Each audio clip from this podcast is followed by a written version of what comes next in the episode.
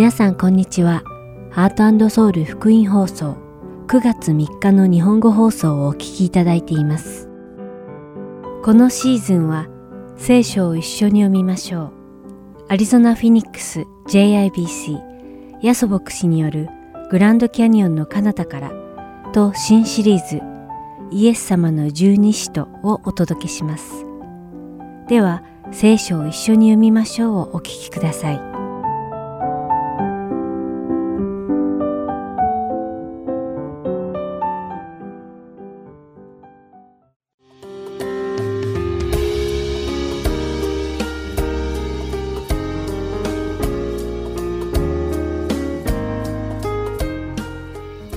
皆さんこんにちは。聖書を一緒に読みましょうのお時間です。お相手はダイヤモンド優子がお送りします。突然ですが、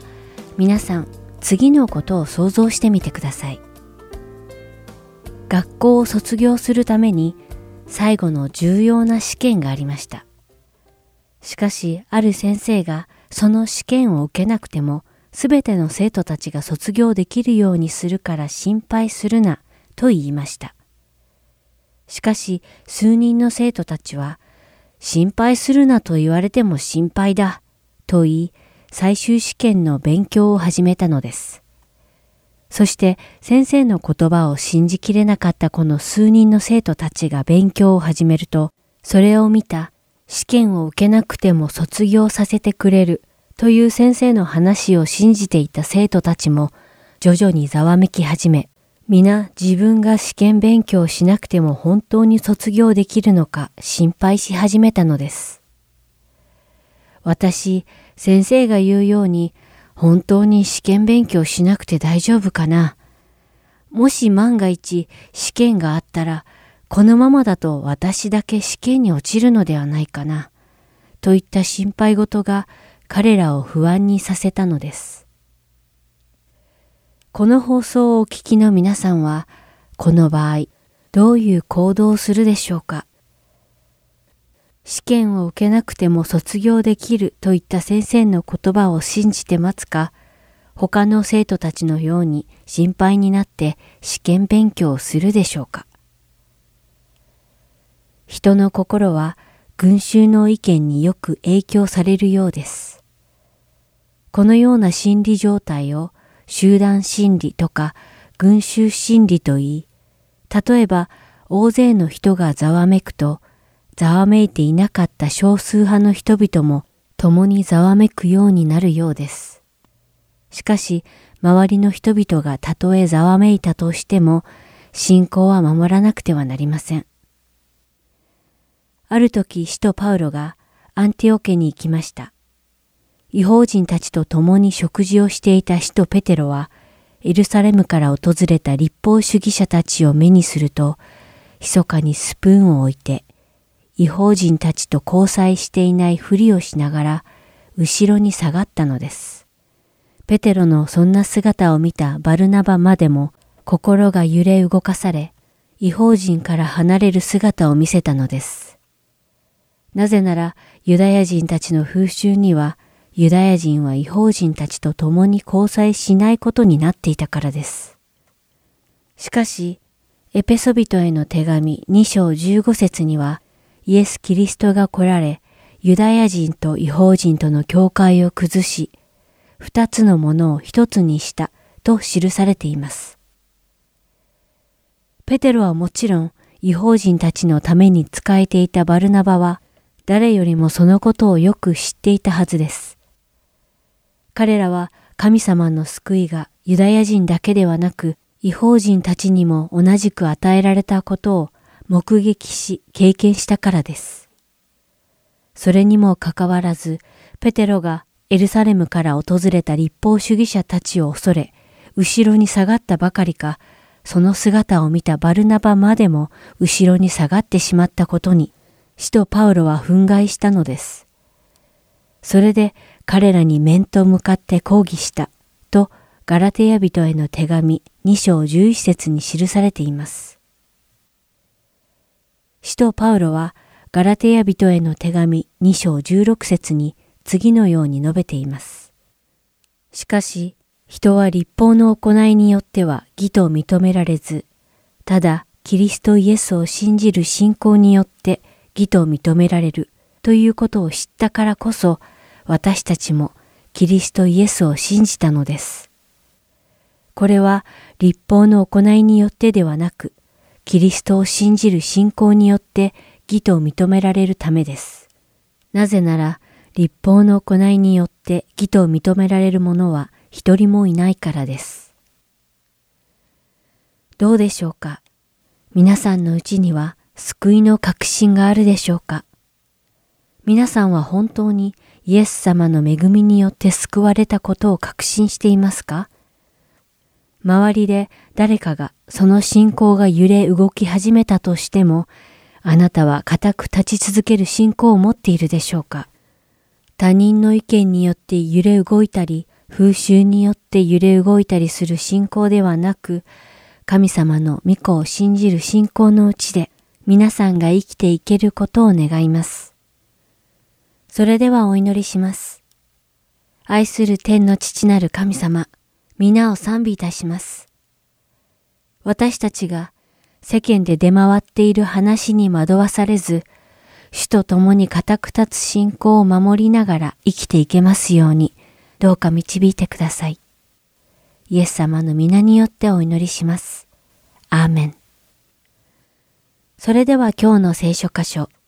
ガラテヤ人への手紙2章11節から21節を読みして、今日の聖書を一緒に読みましょう終わりたいと思います。ところが、ケパがアンテオ家に来たとき、彼に非難すべきことがあったので、私は面と向かって抗議しました。なぜなら彼は、ある人々がヤコブのところから来る前は違法人と一緒に食事をしていたのに、その人々が来ると、割礼派の人々を恐れて、だんだんと違法人から身を引き、離れていったからです。そして他のユダヤ人たちも彼と一緒に本心を偽った行動をとり、バルナバまでもその偽りの行動に引き込まれてしまいました。しかし、彼らが福音の真理についてまっすぐ歩んでいないのを見て、私は皆の面前で、ケパにこう言いました。あなたは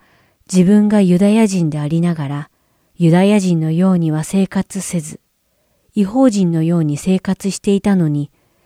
どうして違法人に対してユダヤ人の生活を強いるのですか？私たちは生まれながらのユダヤ人であって、違法人のような罪人ではありません。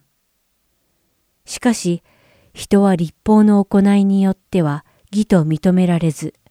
ただキリストイエスを信じる信仰によって義と認められるということを知ったからこそ、私たちもキリストイエスを信じたのです。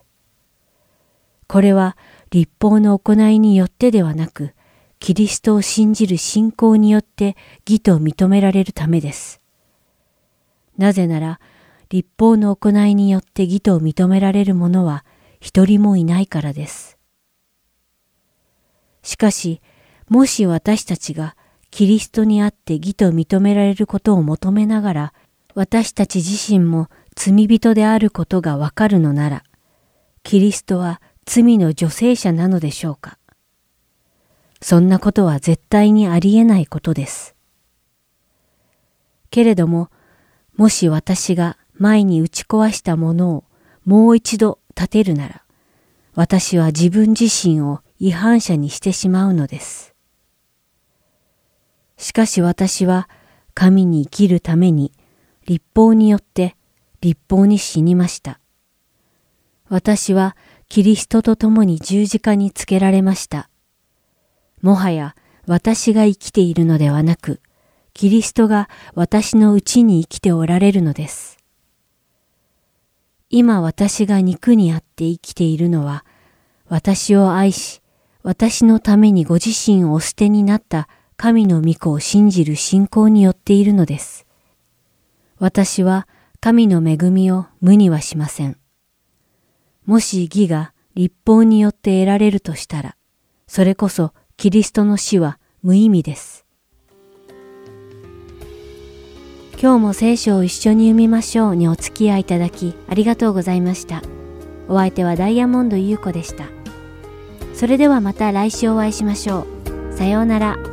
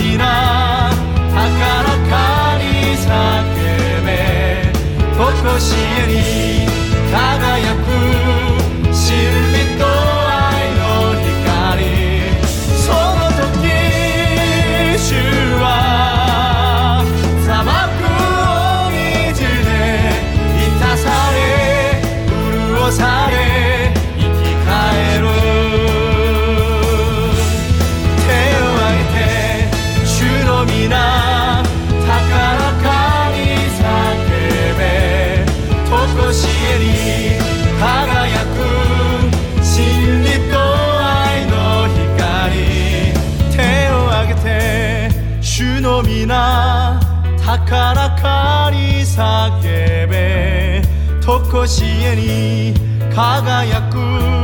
真理。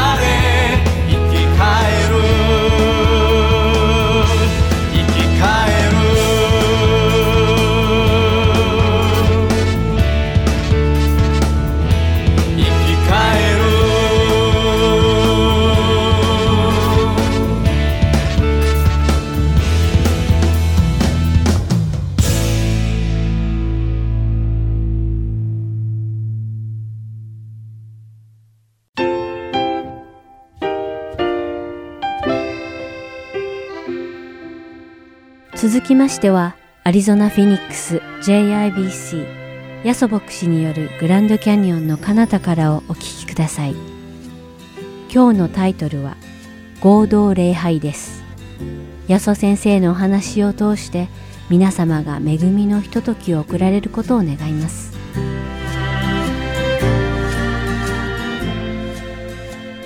今日のメッセージはですねあのずっと4月続いてたシリーズの最終回でございますそれはですねピリピ書という書物があるんですけど聖書をお持ちの方ですからピリピ書というところの4章を開いておいていただきたいんですけど今日はその最終回4章からですけども、まあ、3つのね年が一緒になりまして私が最終回ですから私今からテレビの画面に飛び込みますんでね。同じメッセージをですねデトロイトそしてセントルイスの皆さんと一緒に礼拝したいと思います。それではですね OK ドミン Are you ready for video? OK let's worship. セントルイスデトロイトそしてフィニックスの皆さんおはようございます今週ですね皆さんとご一緒に礼拝できることとても感謝しています今日はフェニックスの牧師私ヤソと妻のバイで2人でですねお届けさせていただきたいと思います今日はですね聖書をお持ちの方はピリピ書の4章の1節から3節を読みたいと思いますので聖書を開いておいてください今日はですね、もちろんこのビデオで私たち礼拝してますからですね、なんだ、ビデオかと思わないでください。ぜひですね、イエス様に私に今日お語りくださいと、そういう祈りを持って、ぜひ今からのメッセージ聞いていただきたいと思います。それでは、ピリピ書の4章の1節から3節までをお読みいたしましょう。私の愛し慕う兄弟たち、私の喜び冠よ、このように主にあって固く立ってください。愛する者たちよ。ユーオディアに進め、心的に進めます。あなた方は主にあって同じ思いになってください。そうです。真の協力者よ、あなたにもお願いします。彼女たちを助けてあげてください。この人たちは命の書に名が記されているクレメンスやその他の私の同労者たちと共に福音のために私と一緒に戦ったのです。ここでですね、福音のために私と一緒に戦うというですね、こう書いてありますね。ですから今日のタイトルは、協力者、ね、パートナーということですね。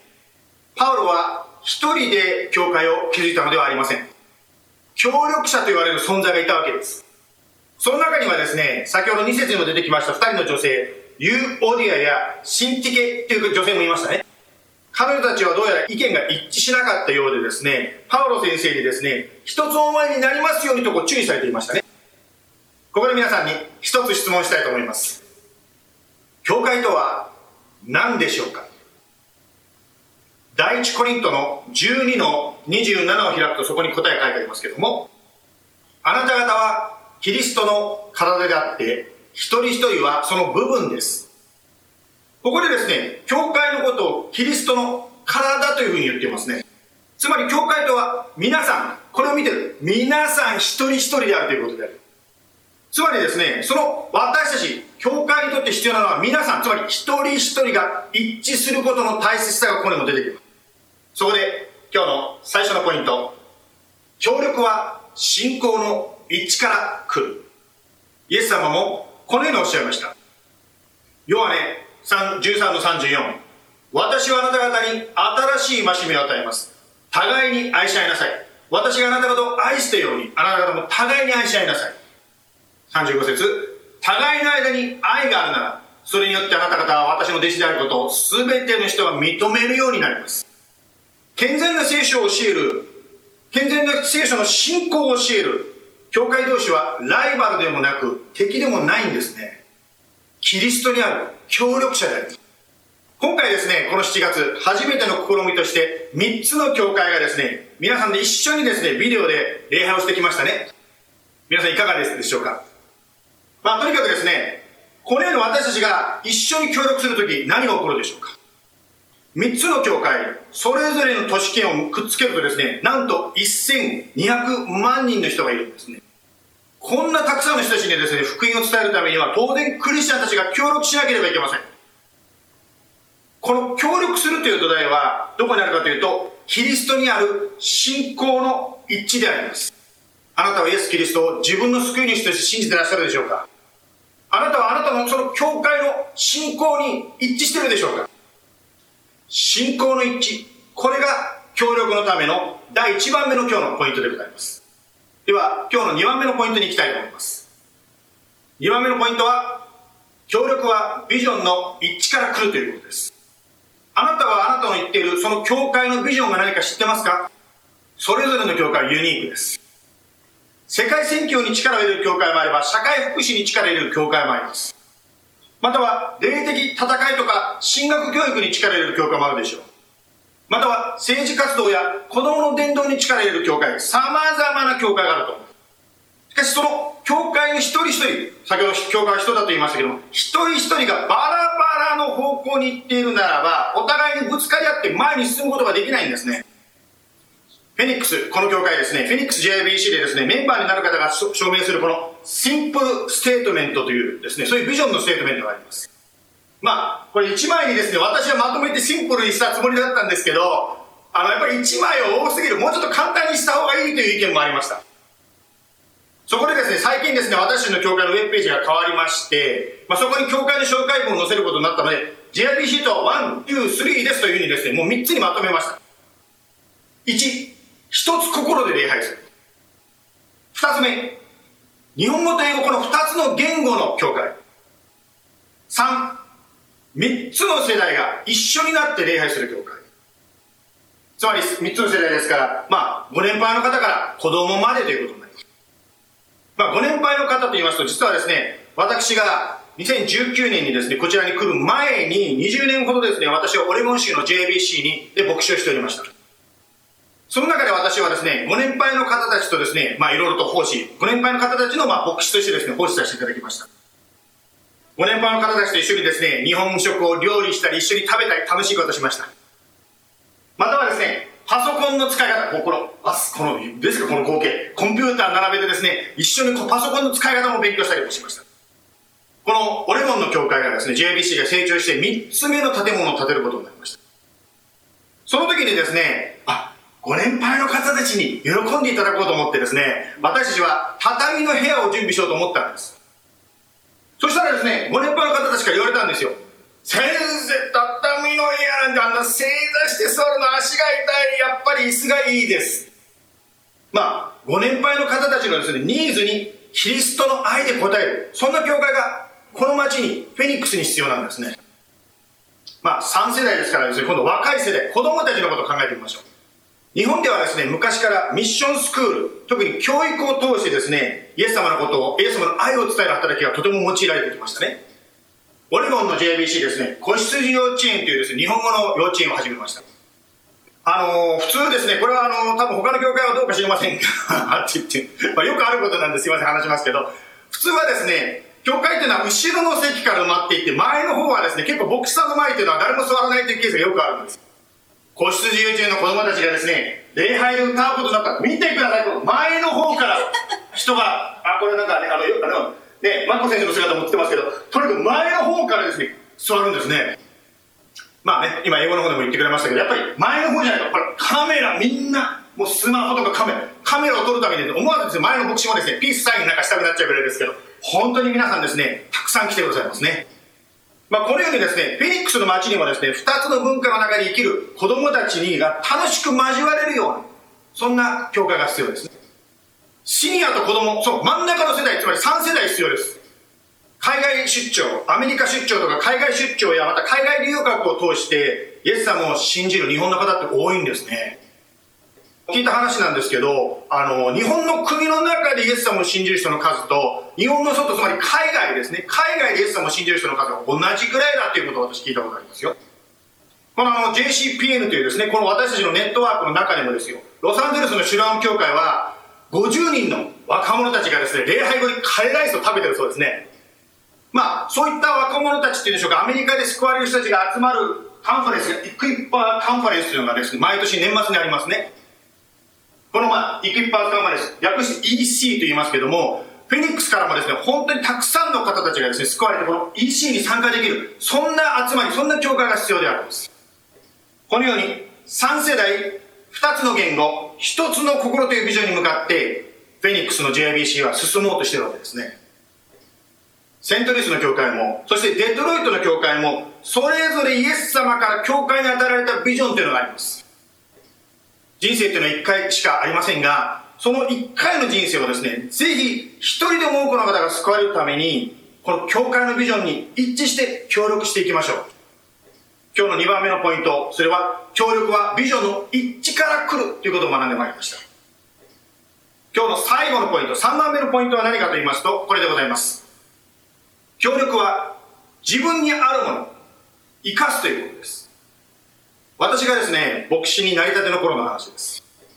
私がですね、もう説教というのはね、もうこれはもうね、あの、部活先生も野木先生もそうだと思うんですけど、もうね、もう夜中までかかってですね、もうね、実証懸命準備するわけですよ。もう進学校でね、難しいギリシャ方のヘ袋でいろいろ勉強してきてですね、もう一生懸命ですね、その知識を生かしながら説教を準備するわけですね。そしてですね、一生懸命準備したメッセージをですね、日曜日にこうして皆さんにこう、お分かちさせていただくわけです。そしてですね、私がですね、こうしてね、メッセージを終わるとですね、先生、先生のメッセージ分かりやすい。やっぱ聖書は先生の話がなきゃ分からないなんてこう言われる。私はそれを聞きながらですね、あ、そうだ、そうだろ、聖書は難しいだろ、私に任せなさい。私の話を聞いてれば大丈夫だよっていう最初の頃ずっとそう思ってたんですよ。ところがですよ、それを10年、20年とですね、まあ、続けていく中でちょっと考えるようになっちゃったんですよ、私は。もしかしたら、私は牧師である私がいなければ、聖書がわからない人を育ってるんじゃないかなって考えるようになったんですね。またですね、牧師さんがいないと祈れないクリスチャンたちを育ててるんじゃないかなというのも考えるようになりました。例えばですね、教会に新しい人が来るとですね、皆さんがですね、あ、先生、先生、あ、新しい人が来ました。先生お話ししてください。あ、先生、あの、この方、祈りが必要だそうです。あの、私たちは分かりませんか先生お祈りしてあげてください。これをですね、10年、20年続けてるとですね、あれこれでいいのかなって思うようになったんです、私は。協力は自分にあるものを生かす。バイト私にはですね、4人の子供がおります。ここ数年ですね、まあ子供たちもね、どんどん大人になってきて、自立始めましてですね、よくですね、彼女ができた。彼氏ができた。って話を聞くようになりました。今まではですねパパとママが彼らの人生の全てだったのにだんだんですね私たちではない世界をですね生きるようになってきた。まあ人間として考えたらですね寂しいなと正直言って思ったりもします。しかし親として考えるならばですねいつになっても子供がですね親に頼りっぱなしであるならば子供が自立してないということになってしまうんですね。つまり自分で判断して自分で責任を持つことができるその大人になっていくことが私たち親の責任であります。まあまさにですね私の好きなこのスパイダーマンの映画のこのセリフですね。Great power with great power comes with great responsibility. エペショの4章の11節にキリストご自身がある人たちを使徒ある人たちを預言者ある人たちを伝道者ある人たちを牧師、また、あ牧師また教師としてお立てになりました。12節に、それは、生徒たちを整えて、奉仕の働きをさせ、キリストの体を立て上げるためです。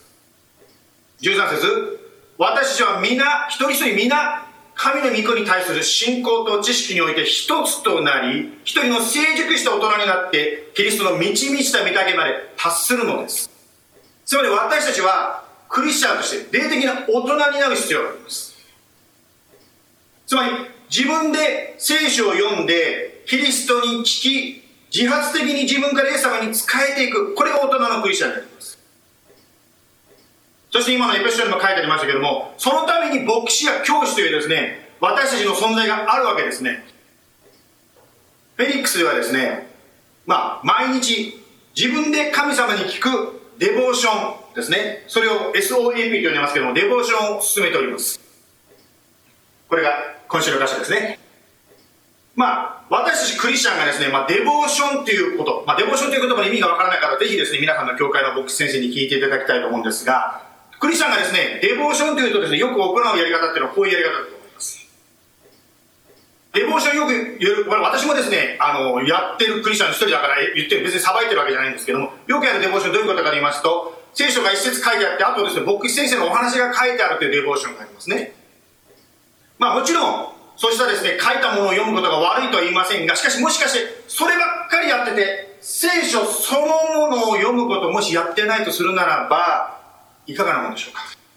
もちろん急にですね、え、聖書読め意味がわからない。神と交われ、どうやって祈っていいかわからない。確かにそういう答え、声があると思います。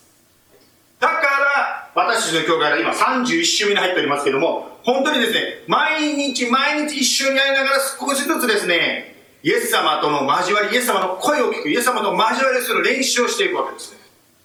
特にですね、この話を聞いてる方の中で、この外国語を学んだり、外国の文化と接した方っていうのはたくさんいらっしゃると思うんですけど、最初はですね、外国の言葉がわからない、外国の文化がわからないかもしれませんが、少しずつ話したり、食べたり、交わったりしていく中で分かってくると思うんですね。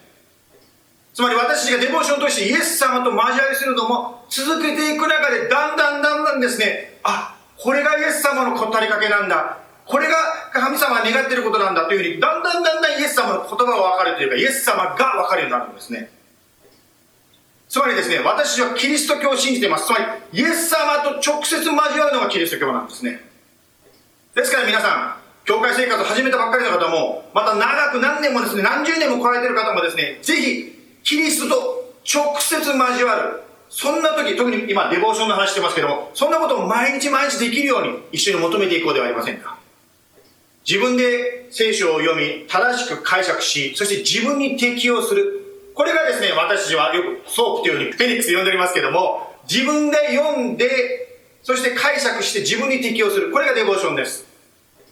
最後この自分に適応するというですね、そういうことですね、自分にだけではなくって、この話を聞いてる学生さんたち、生徒さんたちとか、家庭集会に来てる人にもし apply するならば、適用するならば、あなたは日曜学校やスモールグループで教えてるということになるんですね。またはですね、このデボーションの最後のこの適用という部分をですね、話を聞いてる教会の人たちに適用するならば、あなたは礼拝でお話ししてる、礼拝説教してるということになる。つまりですね、私たちが毎日毎日個人的にイエス様の前にデボーションを続けていくならば、将来の日曜学校の先生や、またスモールグループのリーダー、または将来の説教する方を教会が育てていってるということなんですね。これはですね、今年のですね、JCPA のあの集まりの集合写真ですね。日本からもですね、アメリカだけではなくて、カナダからだけではなくて、日本からもですね、あの来られましたね。日本にはですね、今、キリストの教会が約8000あると言われています。しかし、その牧師の数は減っていってると言われているんですね。また、北アメリカ、北米でもですね、日本語牧師、日本語の牧師の数は減っていってるというふうに言われております。これはですね、私はチャンスじゃないかと思ってるんです。どういうことかと言いますと、牧師先生が一人で全てを行う教会ではなくって、皆さん、この話を聞いてる皆さん一人一人がチームワークで教会を築く時代が今であるということであります。今の時代のキリストの体はあなた皆さん一人一人の協力が必要なんですこの話を聞いてる方の中である方はですね音楽ができる方いらっしゃるかもしれませんまたはある方はですね通訳ができる方いるかもしれません今日あのね家内は英語で喋ってますから英語しか聞いてないと思うんですけど家内のですね日本語めちゃくちゃうまいんですよ最初ね、あの、彼女と出会った教会なんですけどね、最初教会に電話して彼女が取った時に、私日本人と喋ってると思ったら彼女アメリカ人でびっくりしちゃったんですけど、まあ、そね、それを出させていただきまして、まあ、通訳が得意な方いらっしゃるでしょうね。またある方はクッキングが好きかもしれません。またはある方はですね、会計やったり、ジムやったりすることがお好きな方いらっしゃるつまりそれぞれが自分にあるものを生かしてイエス様に仕えていくな先日ですねあの私の娘がですね中古車を買うことになりました。このねフェニックスの JIBC のですねヒロさんという方がですね一緒に手伝ってくださったんです。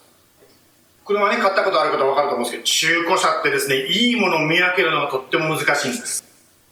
まあ、ヒロさんはメカニックですからですね、やっぱりプロとしてのですね、知恵でですね、本当にいい車とね、出会わせていただきました。ヒロさんありがとうございます。そのことをですよ、このアリゾナの日本人のフェイスブックページというのがあるんですけど、そのアリゾナ日本人会のフェイスブックページに載せました。まあ、そしたらですね、多くの反響があったんですね。私もヒロさんと早く出会ってればよかったってですね。これは日本の文化かもしれませんが、日本ではですね、残念ながらこの牧師さんというとですね、身構えちゃう人が多いようでございますが、車の修理屋さんって言ったらもっとこう話しやすくありません？言いたいことはこういうことなんですね。イエス様は皆さん一人一人に特別な賜物を与えておられますよということを言いたいんです。それを教会の外でまた教会の中でイエス様に捧げていきましょうということです。特にですね、デトロイトですね、山本先生のデトロイトのでこの話を聞いて皆さん、まあ、10月から光シティチャーチ、光シティ教会というのがデトロイトで始まりますね。新しい教会を始めるためにですね、ぜひですね、皆さん、馬越先生や奥さんのソニーさんに協力してほしいです。またですね、他の州に方でもですね、デトロイトとかですね、またミシガン州に知り合いの方いらっしゃるならば、ぜひですね、先生やソニーさんに紹介してあげてください。同じことはですね、他の州、例えばセントルイス、ミズーリ州でも言えるでしょうね。ですね、ぜひ皆さん、セントルイスとかミズリ州にお知り合いの方、誰か引っ越す方いたらですね、産方先生や奥様のですね、ヘヨンさんをご紹介ください。まあ、同じことは私たちフェニックス、アリゾナについても言うことができると。ぜひですね、家内の場合と私にね、ご紹介くださったらと思います。ですから私たちは自分にあるもの、それをイエス様に捧げて、キリストの教会を築いていきましょう。今日はですね、協力者と題して3つのことを学んでまいりましたね。1番目。協力の土台は信仰の一致である。2番ビジョンに一致して協力しましょう。3番目。協力とは自分にあるものを捧げて生かしていくということである。ではお祈りいたしましょう。イエス様今日こうして一緒に生きたイエス様を共に礼拝できたことを感謝いたします。あなたは十字架につけられましたが、しかし、蘇られました。あなたが生きていることは、今、クリスチャンと言われる人たちの人生の中で現れます。その中であなたは、産方先生や馬越先生や、また私や、本当に様々な方に声をかけて、あなたの体である教会を立て上げるために呼び出されました。それは、誰々さんの教会を建てるんじゃなくて、イエス様、あなたの教会を建てるためになります。今日学びましたように、まず私たちが信仰において、イエス様を信じて一致していくことができるように助けてください。また、私たちが同じ思いを持って、本当にあなたが与えてくださった、教会に与えてくださったビジョンを一致して協力していくことができるように助けてください。そしてまた、私たちに与えられたもの、それが車の勝利であれ、またクッキングであれ、本当に一人一人に与えられたものを生かして協力していくことができるように助けてください。どうぞ、今日この話を聞いているお一人お一人の目に、イエス様に豊かな祝福、そして守り、勝利がありますよ。イエス様の名前によって感謝して祈ります。アメン。最後に、ピリピの一番最後の言葉を読んで、このビデオを、メッセージを最後にしたいと思います。主キリストイエスの恵みがあなた方の霊と共にありますように。アメン。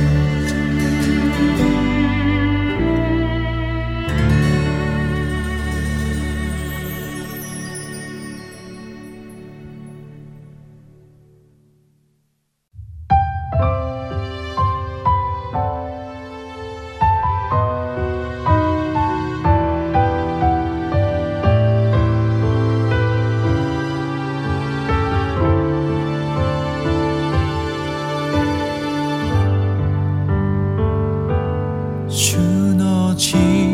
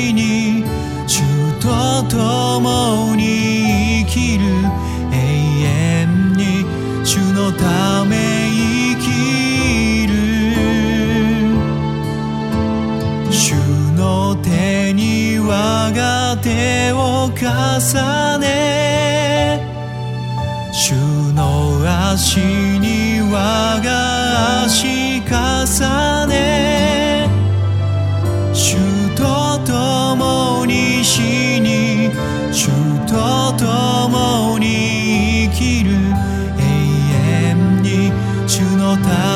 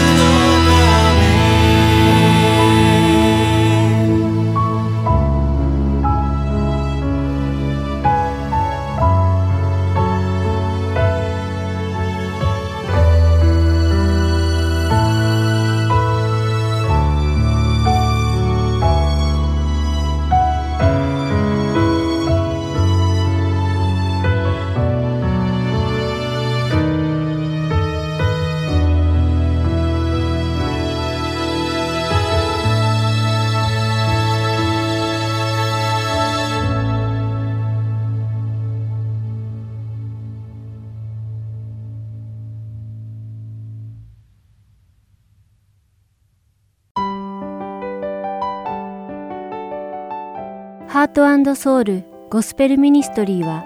永遠の命の源であるイエス・キリストの福音を述べ伝える活動をしています。もしこの放送をお聞きになっている皆さんの中で神様、そしてイエス様のこと、または永遠の命についてもっと知りたいと思われる方がいらっしゃいましたら、どうぞこちらのウェブサイトまでお気軽にご連絡ください。heartandsoul.org at gmail.com heart and seoul org at gmail.com またこれからもこのハートソウルミニストリーの CD をご希望の方は E メールとお名前ご住所をご記入の上ハートソウルの E メールまでお知らせください。ご連絡いただき次第配送無料にて送らせていただきます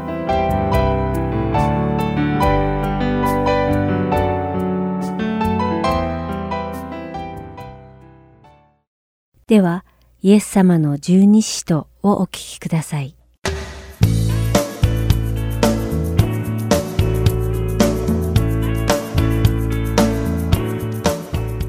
ハートソウル福音放送のリスナーの皆さんこんにちはイエス様の十二使徒の時間です。お相手は横山勝です。今日もイエス様に付き従った最初の十二人の弟子である十二使徒たちの生涯を調べそこから主が語ってくださる霊的教訓を学んでいきましょう。先週に引き続きピリポについてさらに深掘りして見ていきましょう。では早速始めます。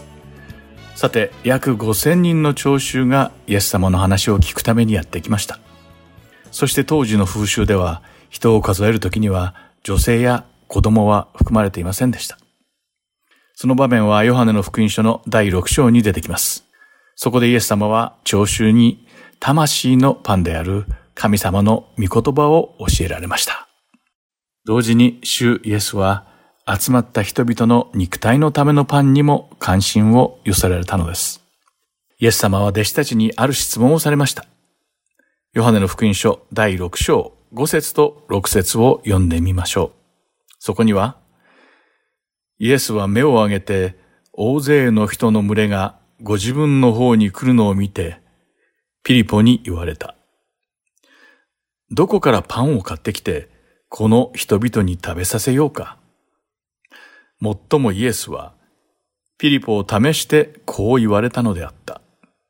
イエスは、ご自分ではしようとしていることを知っておられたからである。と書かれています。イエス様はピリポを試すために一体どうしたらこんなにも多くの聴衆に十分な食べ物を用意することができるのかと尋ねたと書かれています。もちろんイエス様はこの質問をする前からピリポがどのような反応を示すかをご存知でした。イエス様は全てをご存知です。ですからイエス様がピリポをこのように試されたのはピリポが今置かれた状況から大切なことが学べるように手助けされるためでした。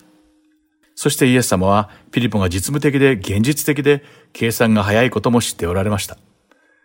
ですからイエス様はピリポに生まれ持った性格を自覚し、またそれをどのように克服する必要があるのかを理解してほしかったのです。そうすることで、ピリポの信仰を深めることを手助けされていたのです。ピリポは確かに現実的で計算が早い人でした。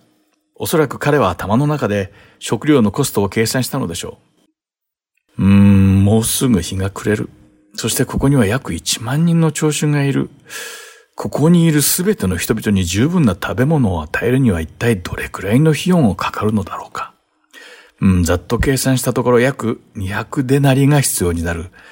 でもそのような大金を一体どこで手に入れたらいいのだろうか。私たちにはそんな大金はないし。あ、そうか。聴衆の一人一人から集めるべきなのかもしれない。あ、でも待てよ。きっとそれでも200デナリには足りないかもしれないな。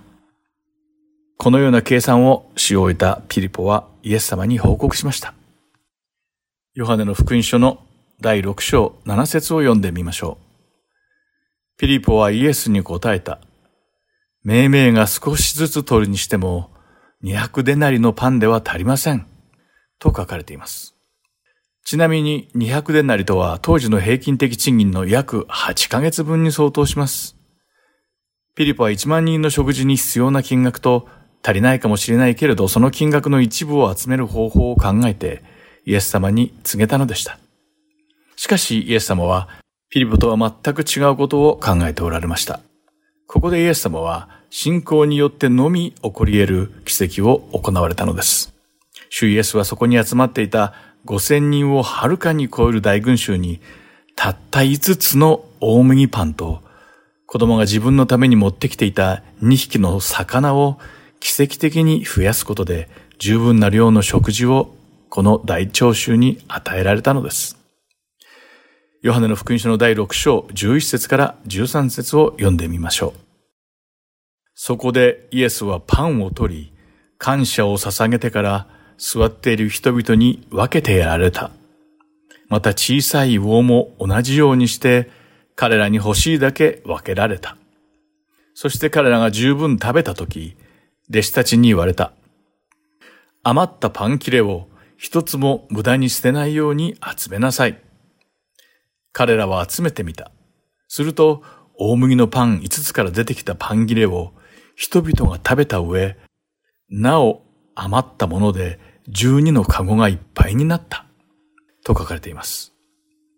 イエス様は民を愛されていたので、そこに集まった大群衆が皆食べて満足できるように奇跡を起こされたのです。その結果全員が食べた後でもまだ12個のカゴに溢れるほどの食べ物が余ったのです。以前ピリポはイエス様が水をブドウ酒に変えられた結婚式に出席し、その場面を見ていました。これはヨハネの福音書の第2章の2節に出てきます。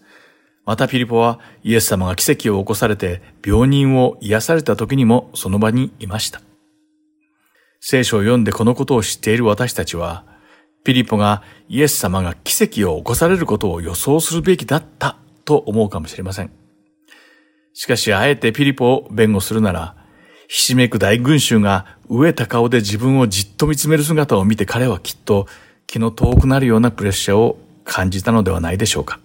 そしてイエス様にこの大群衆に食事を与える方法を尋ねられて、軽いパニックに陥ってしまったのかもしれません。こういったプレッシャーの中でピリポは、何とかできないかと自分の最も慣れていた方法でこの解決法を考えたのです。イエス様が行った奇跡の数々を目の当たりにしてきたにもかかわらず、ピリポの信仰はその時感じた大きなプレッシャーによって心のどこかに追いやられてしまい、多分に現実的な方法に頼るしかなかったのでしょう。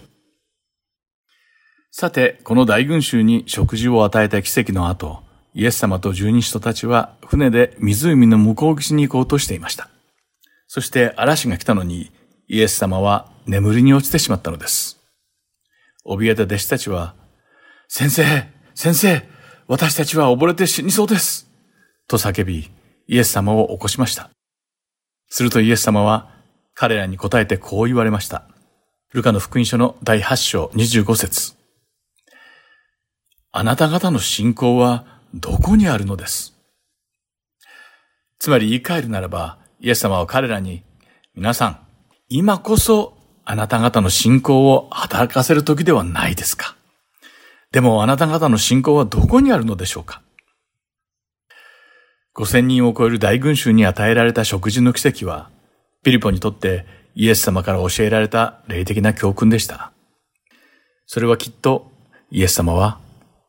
ピリポよ、今こそあなたの信仰を使う時ではないですか。でもあなたの信仰はどこにあるのでしょう。どうしてあなたの解決策には私が入っていないのでしょうかと言われたのではないでしょうか。親愛なるリスナーの皆さん、私は信仰が非客観的で不合理で非現実的であるべきだとは言っていません。もちろん私たちは合理的に考え、計算しなければなりません。しかし私がここで言いたいのは、私たちが直面する困難な問題を克服するには、合理的な計算や推論以上のものが必要になってくるということなのです。信仰には神様が働いてくださり、私たちが希望を持てる場所が必要なのです。確かに神様が私たちに与えてくださった思考能力や推論の力を駆使することもできます。しかし、神様が取りなしをしてくださり、助けてくださるための余地を残さなければならないのです。今日のピリポの生涯から学ぶ二つ目の霊的な教訓は、神様の道からに希望を持ち、信仰を持って生きる弟子となりなさいということです。深夜なるリスナーの皆さん、神様は確かに私たちの生活の中で働かれています。主は道を切り開かれ、奇跡を行われ、約束を守られて、暗闇の中で光となり、私たちの心に触れてくださり、癒してくださり、生活を変えてくださるのです。現代の教会が単なる世俗的な集まりや常識に基づいて活動するグループになってしまわないように切に願っています。でも神様の教会では私たちの常識では考えつかないほどのはるかに素晴らしいことが起こるのです。すべての教会が1たす1は2であり、2たす2は4であるとする人間の計算などにとらわれず、それを超えて活動することができるようになることを祈っています。そして神様足す1が5になったり、10になったり、100や1000以上になることをすべての教会が知ることができるように願っています。ダビデはサムエル記第2の第22章の30節で、あなたによって私は軍勢に襲いかかり、私の神によって私は城壁を飛び越えます。と宣言しています。もしダビデが神様に頼らずに現実的な計算だけで生きていたとしたら、軍隊に襲いかかったり、城壁を飛び越えたりすることはきっとできなかったことでしょう。しかしダビデはいつも主である神様により頼んで自分の人生を設計したのです。だからこそダビデはこのような大胆な宣言をすることができたのです。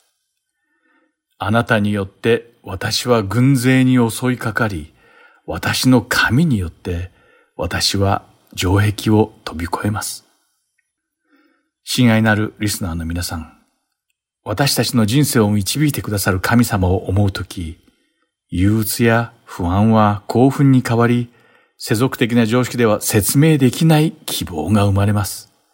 私たちが皆全能の神様を待ち望み、信仰を持って主と共に生きられるようになることを願っています。聖書の歴史を調べる専門家によれば、ピリポはトルコのラオデキアやコロサイ、そしてヒエラポリスに福音をもたらしたそうです。そしてピリポの伝道活動によってイエス様を受け入れた弟子たちは、イエス様の福音をフランスに持ち帰りました。また、ピリポはトルコで福音を述べ伝えていた時に逮捕され、その後、石打ちの刑に処せられたとのことです。そして彼は石打ちにされそうになった時、次のことを要求したそうです。主イエス様と同じような扱いを受けることなど、恐れ多いことです。どうかイエス様の時のように、天布の服を私に着せないでください。ただ足のむしろに私の死体を転がして埋葬してください。そう言った後、ピリポは最後まで信仰を保ち、殉教しました。ピリポはかつて客観的で計算高い人物でした。しかし、5つのパンと2匹の魚で5000人に食事を与えられた奇跡を目撃してから、彼はイエス様の教えの道からの素晴らしさを学んだのです。それ以降ピリポは生来の計算高い性格を克服することができ、常識や理屈を超えた目で世界を見られるようになったのです。ピリポはイエス様に付き従ったことで、霊的な目を通して世界を見ることを学びました。そして神様に希望を持ち続けて、神様に出会うことを絶望して生きていました。またイエス様の模範に従い、最後の死の瞬間まで信仰を貫き通したのです。私たちが皆、死とピリポのような強い信仰と共に生き、来て、そして見なさい。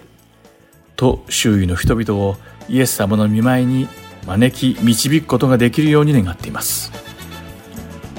今日のイエス様の十二使徒はここまでです。最後までお付き合いくださってありがとうございました。また来週お会いしましょう。お相手は横山まさるでした。さようなら。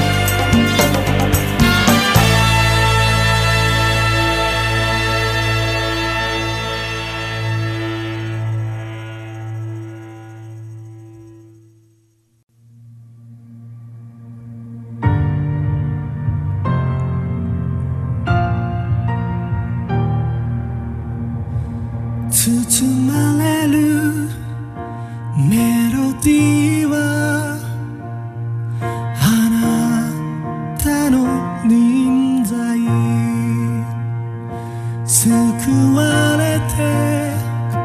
守られる。すべての敵から私は神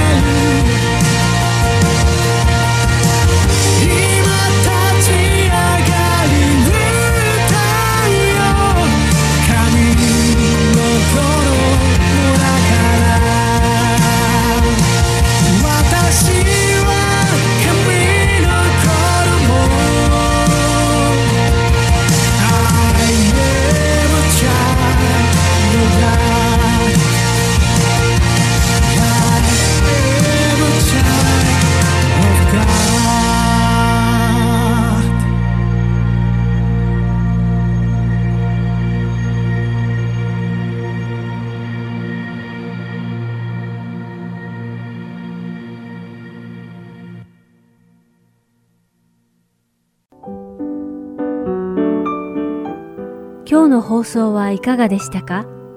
最後までお付き合いくださりありがとうございました。また来週お会いしましょう。